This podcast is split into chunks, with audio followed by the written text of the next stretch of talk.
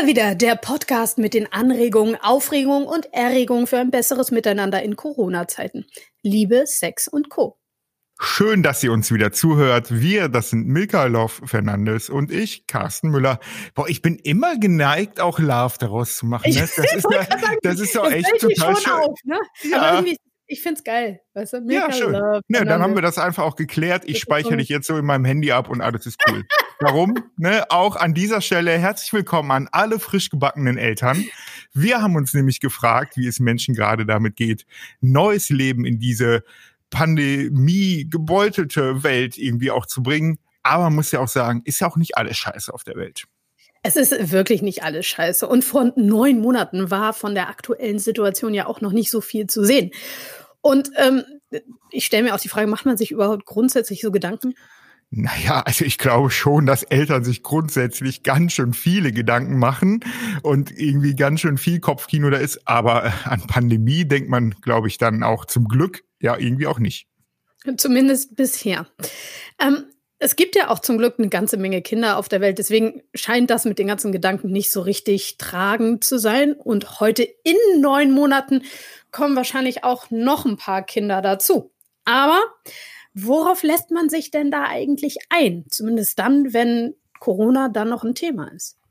Ja, und wir haben dazu mal in unserem Bekanntenkreis rumgefragt. Martje, eine Hebamme, Johanna, eine frisch gebackene Mutter und Magdalena, die gerade ihr zweites Kind erwartet. Die können uns nämlich so einiges dazu erzählen.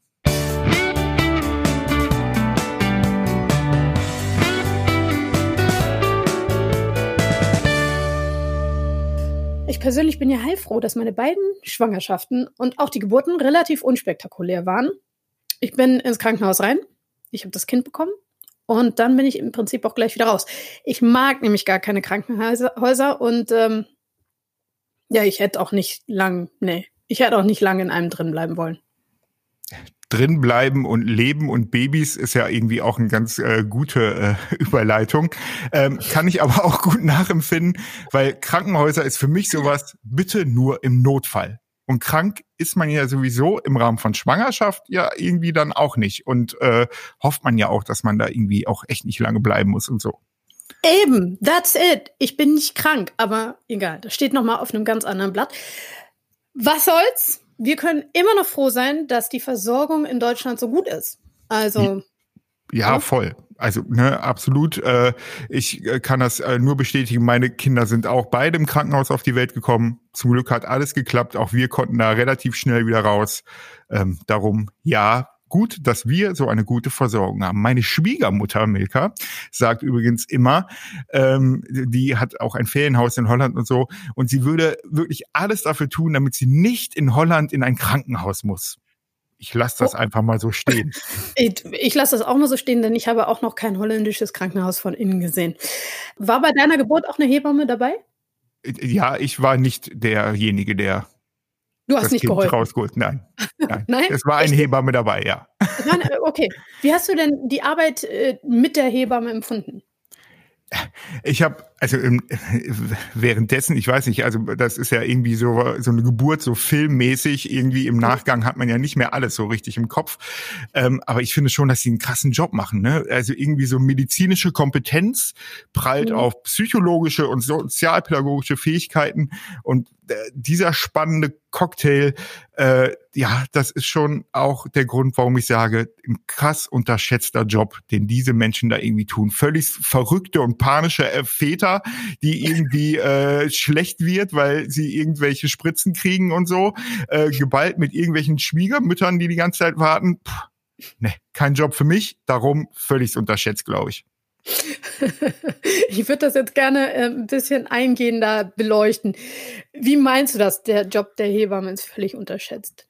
Naja, also die haben einfach echt mal eine krasse Verantwortung. Ne? Die bringen eben das Kind zur Welt, gehen mit den Ängsten und Sorgen der Eltern um, müssen da immer die Ruhe bewahren, selbst eben in so äh, vermeintlichen Ausnahmezustand. Ja, immer irgendwie alles ist cool und ja, wir kriegen das hin. Ähm, ich finde das eben auch nochmal so spannend. Ne? Ärzte dürfen zum Beispiel eine Geburt nicht ohne Hebamme betreuen, umgekehrt aber schon.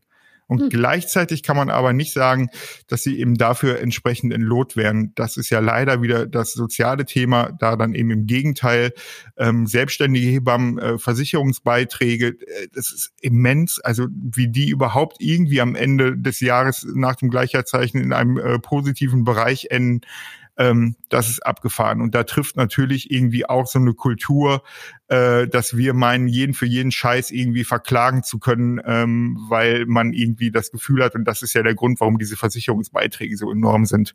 Mhm. Also absolut abgefahren. Das ist krass, ne? Also Babys sind keine Fließbandarbeit und sie sollten es halt auch nicht sein. Aber ähm, und, und, und was auch nochmal so krass ist, ist, wie abhängig wir uns davon machen, dass ein paar Frauen einen so essentiell wichtigen Job einfach mit Herzblut machen. Also einfach nur, weil sie es wirklich toll und wichtig finden. Frauen wie zum Beispiel Martje. Martje arbeitet seit 24 Jahren als Hebamme und im Moment arbeitet sie in einer Level 1 Klinik am Niederrhein. Dort begleitet sie dann Mütter bei der Geburt und äh, sie macht zusätzlich auch noch die Nachsorge bei Müttern zu Hause.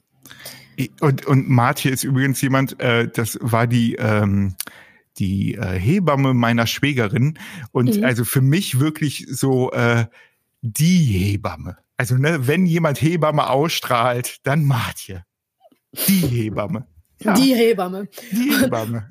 Und Martje hat natürlich die ganze Verunsicherung rund um Covid-19 und Geburt mitbekommen.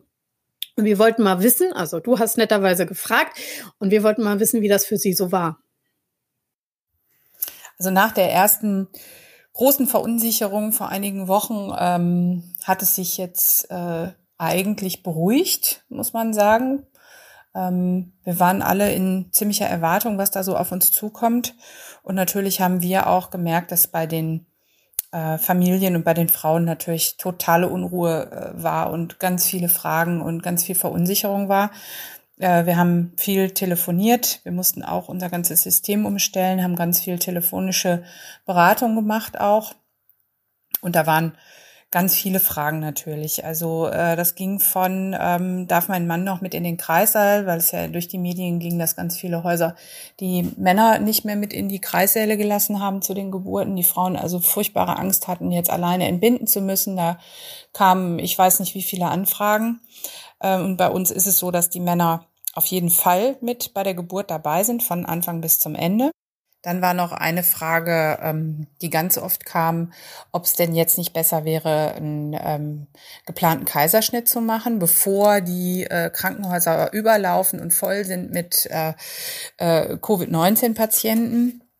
Da konnten wir die Leute aber eigentlich ähm, ganz gut beruhigen, dass das also nicht notwendig ist und ähm, in unserem Kreis sind auch gar nicht so viele äh, betroffene Patienten. Also wir sind jetzt nicht so eine von den Hotspots, äh, wo äh, wirklich viele Fälle aufgetreten sind. Ähm, aber es wäre auch medizinisch gar nicht indiziert, äh, wegen wegen der Corona-Geschichte jetzt einen geplanten Kaiserschnitt zu machen. Die Hygiene, der hygienische Aufwand, den wir jetzt irgendwie mehr betreiben müssen, ist gar nicht so wahnsinnig hoch. Ähm, weil wir eh ein Bereich sind, in dem Hygiene natürlich ein ganz wichtiger Faktor ist und auf äh, die auch sehr geachtet wird. Äh, was jetzt anders ist, ist, dass wir eben mit Mundschutz arbeiten und die Männer, wenn die mit in den Kreißsaal kommen, auch einen Mundschutz tragen müssen ähm, auch während der Geburt. Die Frauen müssen das nicht, das wäre auch nicht zuzumuten, weil ähm, Geburt ist ganz schwere Arbeit und das, da kann man nicht noch eine Maske aufsetzen. Das merken wir ja jetzt gerade alle, wie anstrengend das sowieso schon ist, mit so einem Ding im Gesicht rumzulaufen. Das wäre für die Frauen einfach nicht zumutbar. Ansonsten hat sich da jetzt nicht wirklich viel verändert und wir im Kreissaal konnten natürlich jetzt auch nichts absagen, wie das in anderen Abteilungen der Fall ist. Geburten kann man ja jetzt nun mal leider nicht verschieben. Insofern ist bei uns der Ablauf eigentlich ganz normal wie mit oder ohne Corona. Das hat bei uns gar keinen Unterschied gemacht. Das mit den Männern scheint ja irgendwie dann auch jedes Bundesland nochmal anders zu handhaben. Magdalena, die gerade in Berlin unmittelbar vor der Entbindung steht, erzählt nämlich Folgendes dazu.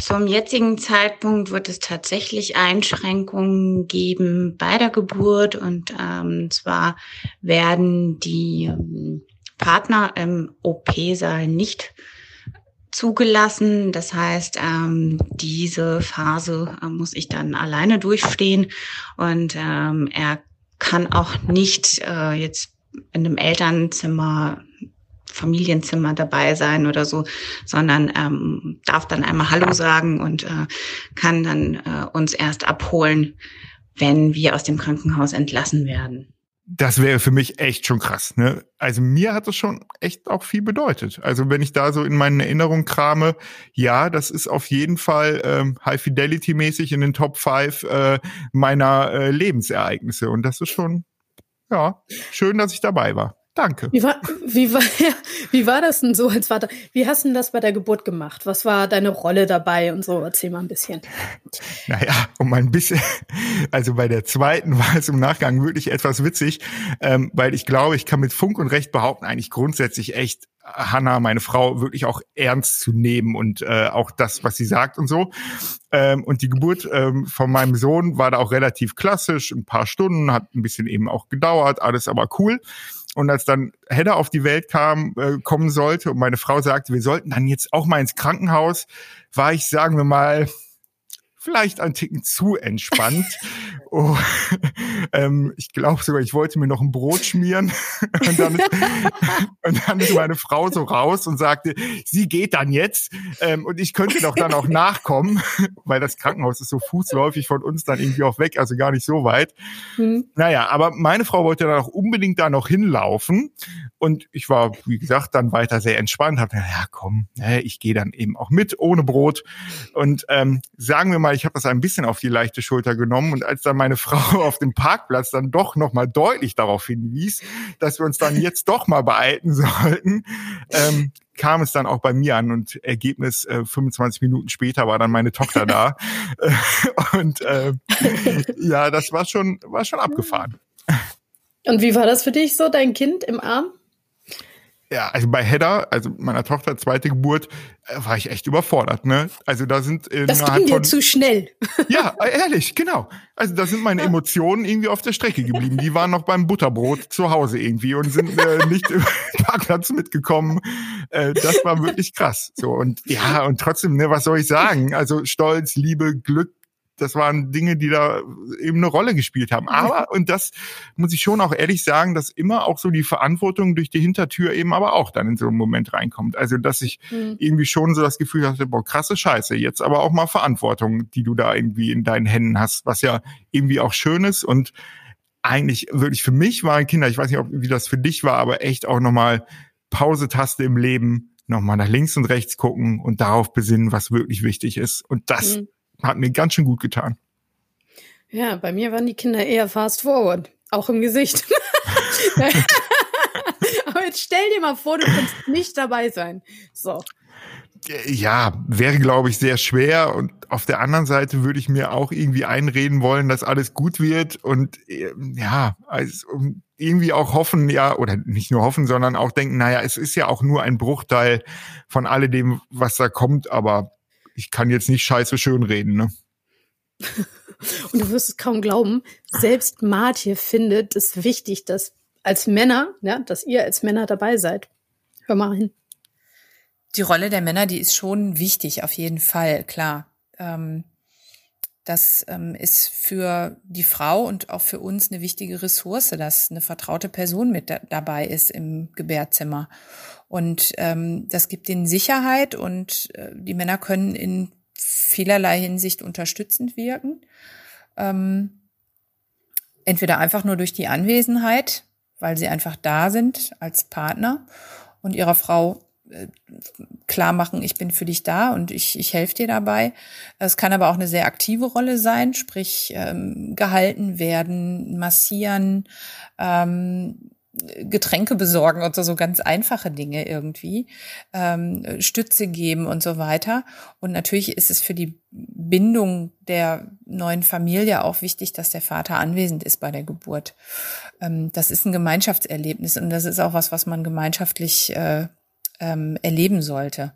Und für uns Hebammen sind die Partner bei der Geburt auch eine wichtige Ressource, weil ähm, die äh, Geburt dauert ja einige Stunden und es ist jetzt also nicht so, man muss sich das nicht so vorstellen, dass die Hebamme acht Stunden neben der Frau steht oder sitzt, sondern wir gehen natürlich auch mal raus und gehen in bestimmten Phasen der Geburt ähm, aus dem Raum und ähm, lassen den Paaren auch eine gewisse Privatsphäre, um äh, das auch gut erleben zu können. Und äh, wenn wir merken, dass Unterstützung gebraucht wird, sind wir natürlich da und das signalisieren wir auch immer. Aber das ist ein sehr intimer Prozess und wir ähm, möchten den Paaren auch die Möglichkeit geben, da auch mal zwischendurch alleine zu sein. Und wenn ich mir jetzt vorstelle, dass eine Frau komplett alleine entbinden soll, dann ähm, äh, ist das für uns natürlich auch äh, ein großer Part mehr, den wir da leisten müssen.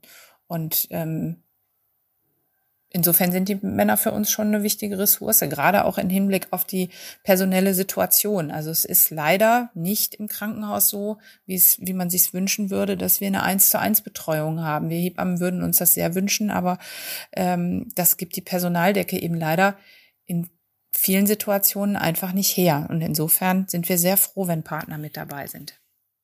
Dass der Partner auch im Wochenbett eine wichtige Ressource ist, äh, wird vor allem dann klar, wenn es nicht das erste, sondern das zweite Kind ist. Wie im Fall von Johanna. Die hat nämlich gerade in der Anfangszeit des Lockdowns ihr Kind bekommen und jetzt sind sie zu viert zu Hause. Aber eben auch alle und immer. Sagen wir mal, so hat sie sich das nicht vorgestellt. Also die Sicherheitsmaßnahmen wirken sich insofern auf mein aktuelles Leben aus, dass ähm, ich mein Wochenbett natürlich zu Hause verbringe, wie das ja eigentlich normal ist. Aber ähm, mein zweijähriges Kind, äh, also das große Kind, ähm, ist, muss natürlich zu Hause betreut werden. Insofern gibt es aktuell eigentlich keinerlei Wochenbettromantik bei mir. Ähm, ich muss das große Kind bespaßen die ganze Zeit, mich kümmern, kochen. Ähm, und äh, ja, also man hat tatsächlich keine Minute Zeit, außer die Stunde, in der sie Mittagsschlaf macht, ähm, wo man sich irgendwie dem Baby widmen kann und abends natürlich ähm, und das ist ein bisschen schade, das finde ich ähm, in der aktuellen Situation. Also ich hatte es mir halt so vorgestellt, dass sie vormittags im Kindergarten ist, ich dann die Zeit äh, mit der Kleinen so genießen kann und wir uns aufeinander also einlassen können und uns kennenlernen können. Das fehlt jetzt leider. Natürlich kann das trotzdem alles stattfinden, aber es ist anders. Es ist anders als beim ersten Kind natürlich. Und es ist auch anders, als es geplant war. Mm, und ähm, natürlich ist es die, ist die ganze Situation zum Beispiel mit den Kursen. Ich habe bei dem ersten Kind so einen Krabbelkurs gemacht. Das bleibt jetzt aus. Das können wir leider nicht machen, weil die Kurse nicht stattfinden. Ähm, ich kann mich nicht mit den, mit meinen ganzen Freundinnen treffen, die gleichaltrige Kinder haben. Ähm, das ist super traurig und auch ganz blöd für die Große. Ähm, und ja, also es ist schon anders, als wir es uns, ähm, als wir es erwartet haben. Aber wir versuchen natürlich das Beste draus zu machen aus der Situation. Und ähm, mittlerweile sind wir schon fast Profis hier in der Kinderbespaßung und Bastelei. Wir gehen damit, oh, ich, ich würde gerne sagen, souverän um, was wir natürlich nicht tun. Also es ist ähm, ich bin hin und her gerissen. Also in mir schlägt einmal dieses Herz, dass ich natürlich möchte, dass alle gesund bleiben, die ich kenne und die ich liebe. Und ähm, demzufolge sage ich, haltet euch an die Scheißregeln. Und äh, ich mache es natürlich auch. Und ähm, ich habe auch gedacht, die Lockerungen, ja, okay, mussten jetzt noch nicht so früh sein. Aber auf der anderen Seite denke ich natürlich auch, ey, mach diese scheiß Kitas auf, ich drehe sonst durch. also es ist einfach so und ich weiß, dass es vielen, vielen, vielen anderen Eltern so geht. Und ähm, es ist wirklich für mich unverständlich. Ähm, ich weiß, dass Nicht-Eltern da wenig Verständnis haben, aber ähm, für mich ist es unverständlich, dass man wirklich sagt, Jetzt sind acht Wochen lang die Kitas zu und jetzt sollen sie ja wahrscheinlich noch, ähm, es, werden ja wahrscheinlich fast zwölf Wochen werden. Und ähm, also drei Monate und das finde ich unfassbar. Und ich weiß nicht, wie das Menschen machen, die nicht gerade in Elternzeit sind, wie die das organisieren mit äh, Homeoffice haben wir jetzt schon von vielen Seiten gehört, dass das absolut nicht funktioniert mit Kindern zu Hause. Mit meinen kleinen Kindern ist es auch ein Ding der Unmöglichkeit, hier noch was zu Hause zu arbeiten. Ähm, ich bin froh, dass äh, äh, der Vater, also mein Freund, mich hier unterstützen kann und auch zu Hause ist momentan. Aber ähm, ja, also wie gesagt, ich bin total zwiegespalten und man kann gar nicht eindeutig sagen, äh, was man darüber denkt und wie man sich fühlt, weil man wirklich hin und her gerissen ist. Puh, ja, das ist schon ja, und trotzdem merke ich, ne, ich bin da echt dankbar auch nochmal für das, was Johanna eben nochmal sagt, weil ich glaube leider, dass da die Lobby der Eltern einfach wirklich echt auch klein ist. Und ich sag nochmal, das habe ich schon ein paar Mal hier in den Folgen gesagt, aber ich bin so elendig froh, nicht Politiker sein zu müssen und nicht diese mhm. Entscheidung zu treffen. Ich würde mir auch gerne etwas mehr Flexibilität in all diesen Überlegungen wünschen. Gerade was Kitas angeht, gibt es irgendwie ja auch nochmal eine Ebene, die dazwischen ist. Aber man muss nochmal sagen, richtig krasse Scheiße. Ne, die Belastung ist gerade für Paare mit kleinen Kindern und dann auch noch Neugeborenen also ich, äh, unglaublich groß. Da sind Kitas ne, eine willkommene Unterstützung, weil ja auch sonst die klassischen Unterstützer dann einfach wegfallen. Ne? Das heißt, mhm. noch mehr Freiräume, die ja trotzdem jeder braucht, äh, fallen dann irgendwie weg. Ne? Frisch gebackene Eltern, bei denen ist das dann echt nochmal besonders extrem. Denn Kleinkinder kann man ja nicht einfach mal so ja, kurz vor die Tür schicken. Äh, so, ja, tschüss, bis später, auf Wiedersehen. Guck dich aus, komm wieder, wenn du fertig bist. Ja, was ist denn da dein Tipp irgendwie? Gibt es sowas, was man den Eltern so handfest an die Hand geben kann, damit es vielleicht doch klappt? Ja, ach, das wäre so schön, wenn ich da jetzt sagen, klar, Milka, ich habe den Tipp. Nein. Also ich glaube, ne, Dialog, sich auskotzen, ich glaube, das hm. ist einfach echt wichtig, dann irgendwie diese Scheiße auch loswerden offene Kommunikation vielleicht mit Arbeitgebern. Also ich denke, dass man da vielleicht auch auf offene Ohren stößt, um einfach auch nochmal zu gucken, was gibt's für Möglichkeiten.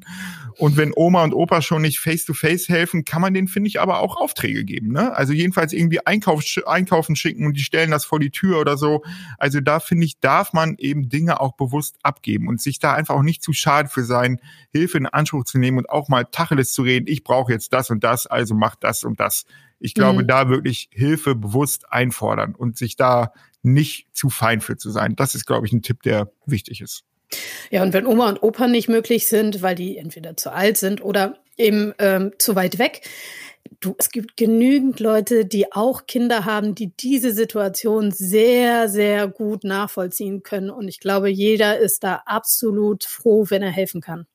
Ja, und auch, also, ne, das habe ich letztens noch gelesen, dass es einfach auch eine Flut an Menschen gibt, die ja auch ehrenamtlich sich in so Freiwilligenzentralen mhm. und so weiter auch melden.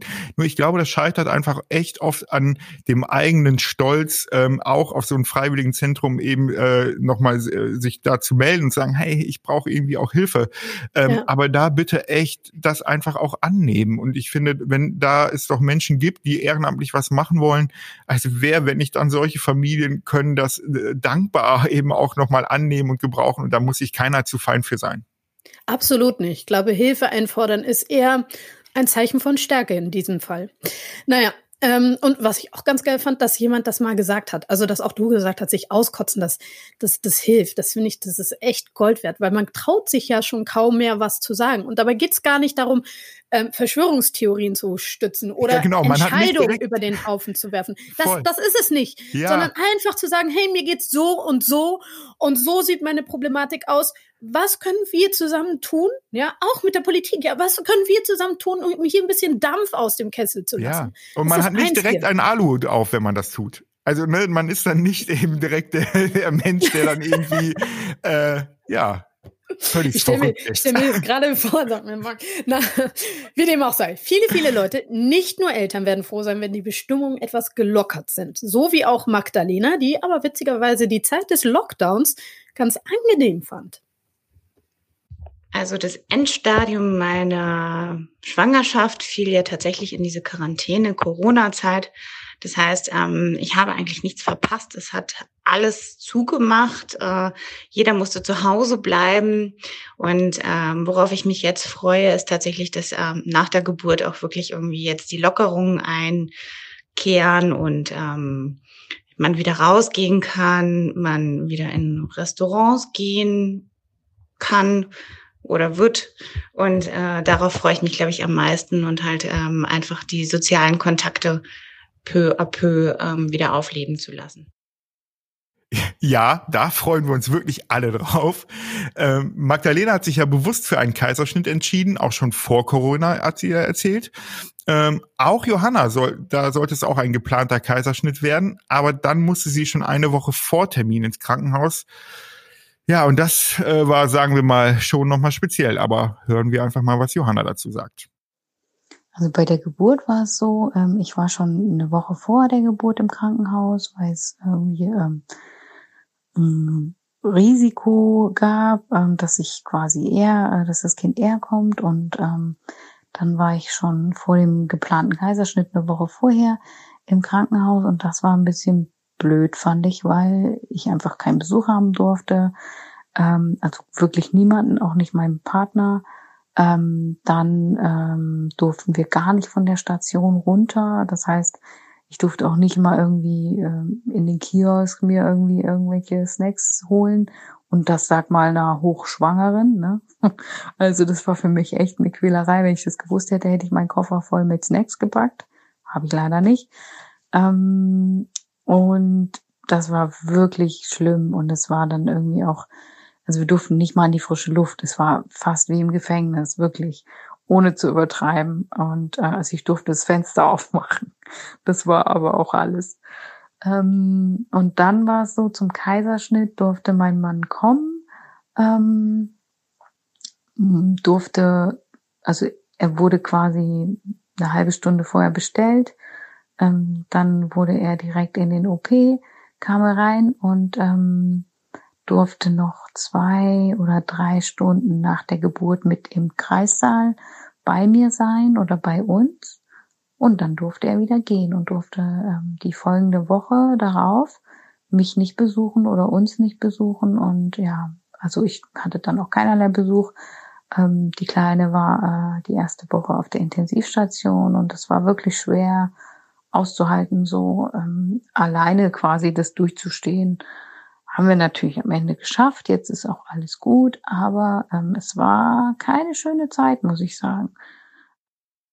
Ganz ehrlich, ich hätte nur geheult. Ich hätte mitgeheult. Boah, krass, anstrengend. Vor allem, wenn man emotional eh schon so aufs Messerschneide wandelt, so, dann ist es eigentlich echt angenehm, wenn alles um einen herum klar und strukturiert zugeht. Ja. Aber leider, ansatzweise haben wir schon gehört, aber jetzt kommt noch mal der Bringer. Leider, leider war das bei Johanna nicht so.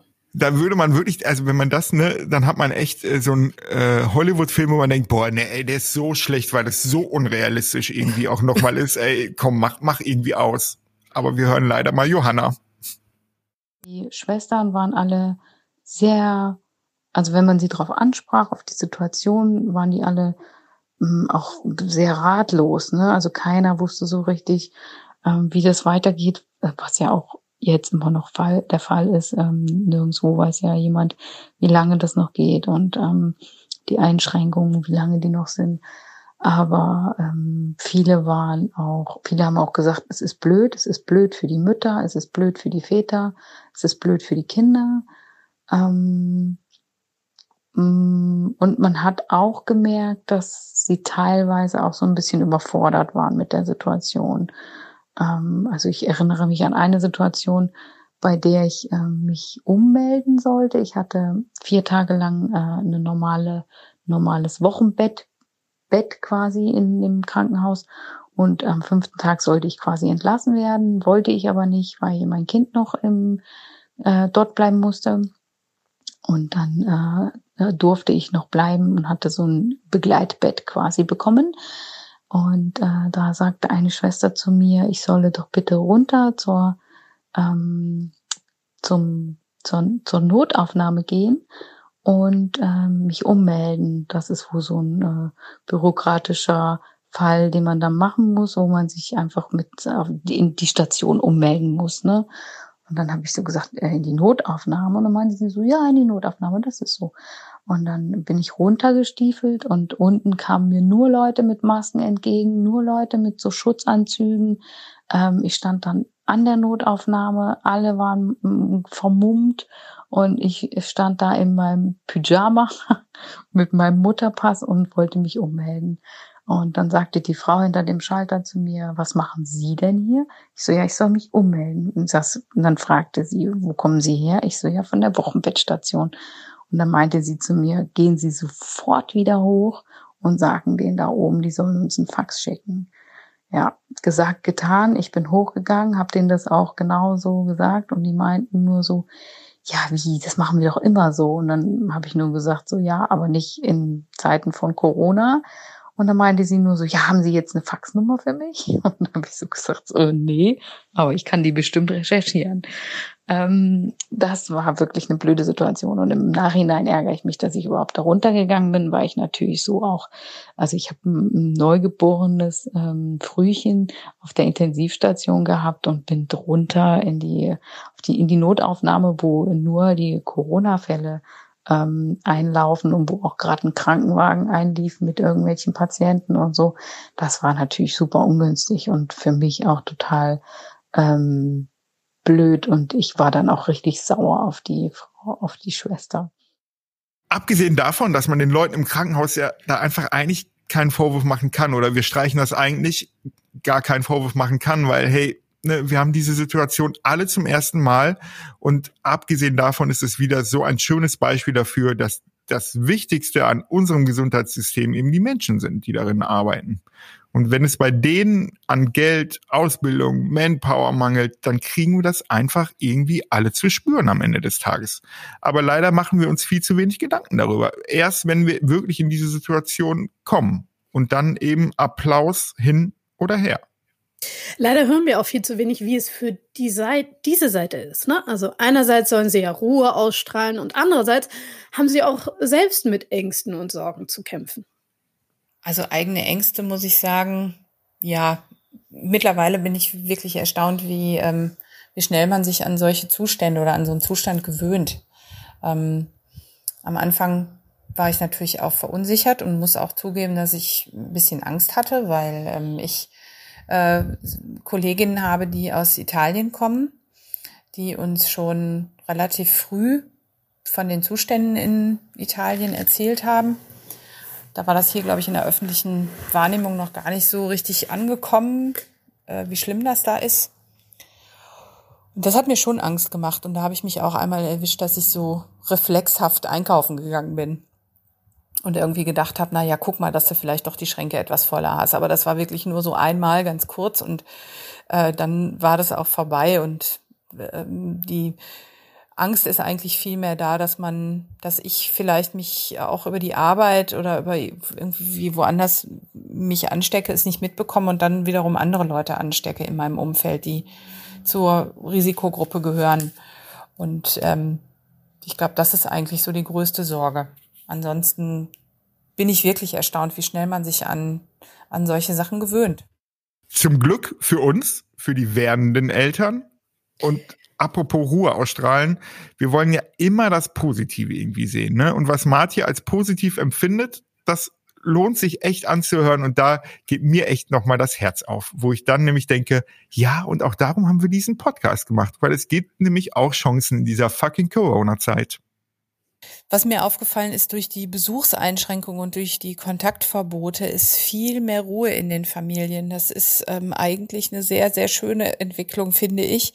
Äh, das fängt schon bei uns auf der Wochenstation an, also unmittelbar nach der Geburt. Wir haben ja auch ein sehr eingeschränktes, ähm, äh, sehr eingeschränkte Besuchsmöglichkeiten im Moment auf die Wochenstationen dürfen also auch nur die ähm, der Vater, also es dürfen keine Geschwisterkinder und keine anderen Familienangehörigen ähm, auf die Station, was natürlich für die Angehörigen auch zugegebenermaßen echt bitter ist, kann ich auch gut nachvollziehen.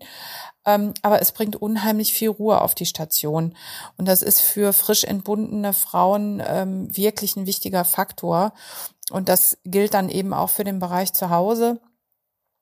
Äh, bei den Nachsorgen merkt man einfach äh, wie viel Zeit und wie viel Ruhe die Paare jetzt äh, für ihr Kind haben, für ihr neugeborenes Kind haben, äh, weil eben nicht ähm, Jan und alle Mann zu Besuch kommen. Ähm, ich kann das, wie gesagt, verstehen. Man ist ja auch stolz und möchte sein Kind auch präsentieren. aber für die Bindung und die Findung der Familie und dieses äh, ähm, sich neu sortieren, ist das für die Familien total schön im Moment, dass die ähm, äh, nicht viel Besuch haben dürfen. Und die, die können sich so schön auf sich konzentrieren. Und das mit dem Stillen klappt auch viel besser. Also das beobachtet man schon. Und da wäre ich für, wenn das nach Corona-Zeiten vielleicht sich so ein bisschen festsetzen würde, weil das gerade das Frühwochenbett ist ein sehr, sehr, sehr sensibler Bereich. Und ähm, äh, so schön das ist, dass und so groß die Freude ist, ist, dass da ein neues Kind geboren ist und alle wollen daran teilhaben. Äh, so wichtig ist auch, dass äh, die Paare und die Familien Zeit haben, sich da neu einzufrickeln und sich, ähm, sich dieses Kind auch erstmal zu begrüßen und kennenzulernen. Und ähm, ja, ich sag den Leuten das dann auch oft, ähm, dass sie das ein bisschen zurückfahren. Also wenn ich, wenn ich beobachte bei den Hausbesuchen, dass die Frau total gestresst ist und äh, gleich kommt Besuch und keine Ahnung, dann sage ich denen das auch, dass die das ein bisschen zurückfahren. Und im Moment muss man das gar nicht erklären, weil es eben durch die Umstände äh, gerade gar nicht anders geht. Und ähm, ja, das ist schön zu sehen. Weißt du, was meine Große mir vorgestern gesagt hat? Erzähl. Bei uns waren ja gerade Maiferien und sie war total traurig, dass die wieder vorbei waren. Die fand diese Ferien tatsächlich super schön. Keine große Urlaubsreise, keine spektakulären Erfahrungen, keine Geschenke und Mitbringsel. Wir haben eine Fahrradtour gemacht. Das war's. Aber irgendwie ist sie so entspannt wie nie. Und Mama und Papa, die waren ja immer da. Das ja, ne? Und wir denken immer, wir müssen unseren Kindern einfach so viel bieten. Ne? Dabei ist es für die mhm. schon genug, wenn sie einfach mehr von uns haben. Und ich hoffe, dass das echt so ein Learning irgendwie auch ist. Ne? Einfach mehr Zeit. Und ich glaube, das ist dann nicht nur Kinder, das ist auch Partnerschaft, das ist Beziehung, das ist Freundschaft. Wenn das am Ende von alledem bleibt, vielleicht kann man dann sogar sagen, es hat sich gelohnt. Auf der menschlichen Ebene ganz bestimmt. Aber keine Sorge, das mit dem Lernen, ähm, das läuft nicht immer komplett smooth und das haben wir ja auch schon gelernt. Ja, und weißt du, was ich in meiner Zeit als Vater bis jetzt so gelernt habe? Hm, sag mal. Naja, egal was eben ist, es geht auch irgendwie vorbei. Und ich weiß nicht, wie oft ich mich selber höre, wenn ich dann sage, ach ja, ne, ist alles nur ein Entwicklungssprung, ne, ist einfach auch nur eine Phase und ja, es geht eben auch alles vorbei. Ja, das Leben geht weiter die Kinder werden groß, sie ziehen aus und dann haben wir unseren neuen Honeymoon. so, auf jeden Fall geht's vorbei. So ist es. Das Leben geht irgendwann vorbei. Und das war die Überleitung. Denn äh, diese Episode von Liebe, Sex und Co. ist jetzt auch vorbei. Wenn ihr mehr zu unseren Gesprächspartnern wissen wollt, dann schaut mal in die Show Notes. Magdalena macht Videoarts äh, for Brands. Man kann sie mit Fug und Recht auch ähm, Mompreneur nennen. Und oh. Johanna versorgt euch mit tollen Tipps zum Mama sein und zum nachhaltigen Leben auf ihrem Blog My Simple Life. So, nun, wer mhm. A sagt, muss eben auch O sagen. Und in unserem Fall bedeutet das, dass wir uns, weil wir uns jetzt ja mit Geburt beschäftigt haben, wohl auch mit dem Tod beschäftigen wollen. Das Leben geht ja vorbei. Dazu sprechen wir beim nächsten Mal mit dem Autor Michael Schacht. In seinem Buch 100 Tage beschreibt er, wie er die letzten 100 Tage bis zum Tod seines Vaters erlebt hat. Ja, bin ich super gespannt drauf, gerade jetzt, wo Alter und Tod einfach ja auch nochmal ein allgegenwärtiges Thema ist. Ist es sowieso schon, aber jetzt durch die Pandemie natürlich doch nochmal deutlich mehr und zum Glück auch ein bisschen mehr im Fokus. Ich bin auch gespannt, aber so wie ich Michael kenne, wird es sicherlich nicht so ganz schrecklich schwermütig, wie man sich das halt so denkt. Deswegen ist es noch einmal, ähm, das ist ein ganz interessanter Partner, auch in Bezug auf die Tatsache, dass ich auch meinen Vater begleitet habe in seinen Tod. Und ich fand, das war eine wirklich interessante und anrührende Zeit. Deswegen freue ich mich auf eine sicher sehr anrührende neue Folge. Ja, der, diese kommt dann am Freitag und wo wir uns äh, dann hoffentlich auch wieder hören. Und bis dahin bleibt gesund. Glück auf. Und bleibt einander zugewandt.